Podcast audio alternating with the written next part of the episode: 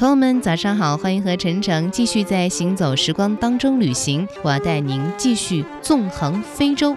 提到非洲呢，我的第一个感觉呢就是很干很热。其实我们今天要到的这个非洲国家啊，它不但是非常的美丽，而且呢拥有缠绵不尽的海。这个国家就是毛里求斯。两小时不够。六小时太多，四小时刚刚好。这不是广告，而是我在毛里求斯睡懒觉时的心得体会。每次出国，总有一个烦恼，就是时差。去美洲不用说了，十二小时的时差自然让你很难一下子适应；而常去的欧洲，即使只有六小时或七小时的时差，仍然呢会让人感到不舒服。主人约你八点钟吃晚饭，等你换好衣服，一看表，北京时间已经接近深夜两点。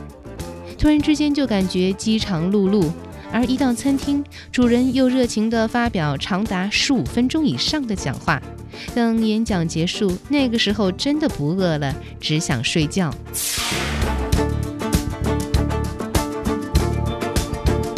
在毛里求斯就不会这样了，早上你可以甜甜的睡。一直睡到你认为该起来的那个点儿为止。一看表，当地时间还不到八点。走出房门，漫步在海滩上，早晨的阳光、白色的沙滩和清新的海风，这一切都不是你在日常上班的时候所能看到的。更难能可贵的是，这一切都不用牺牲你美好的懒觉才能得到，多好呀！毛里求斯和咱们中国正好是四个小时的时差。毛里求斯是一个岛国，来到这里其实就没有什么其他的想法，除了享受这里的阳光、沙滩、非洲的异国情调之外，你就没有什么特殊活动了。早晨懒懒的去看日出，晚上懒懒的去看日落，偶尔参观一下水上娱乐项目。你随时可以走几步就回到你的房间，然后倒头就睡，不用去管它日出日落。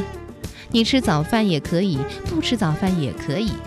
海滩上你穿衣服也可以，不穿衣服也可以。在这里，你可以忘记城市里所有的清规戒律，在你眼前呈现的全部就是浪漫、幻想和惊奇。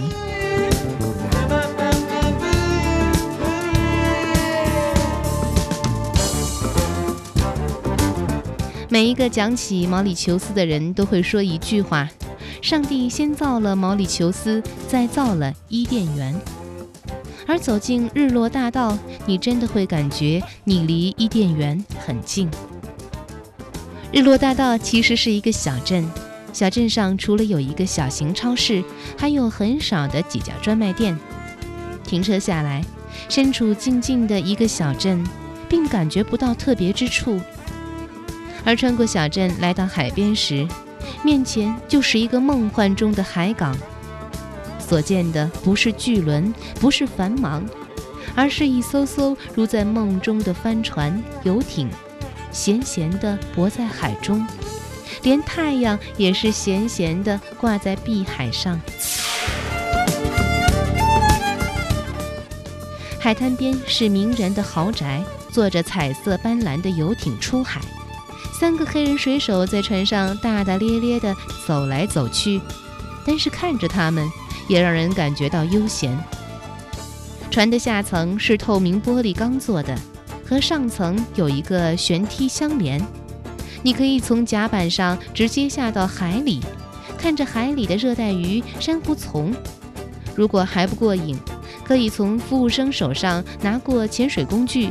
直接从甲板上跳入水中，体验一下纵深印度洋的味道。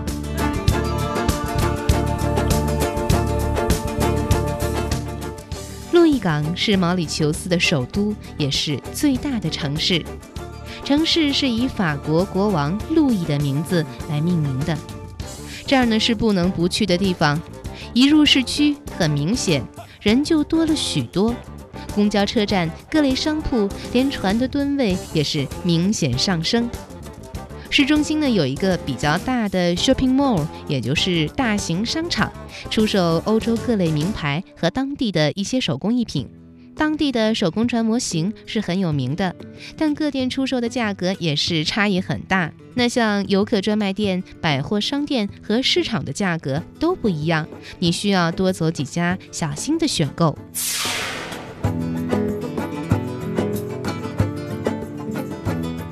毛里求斯的四周被海滩包围着，在毛里求斯，美食反映了当地特有的多元文化。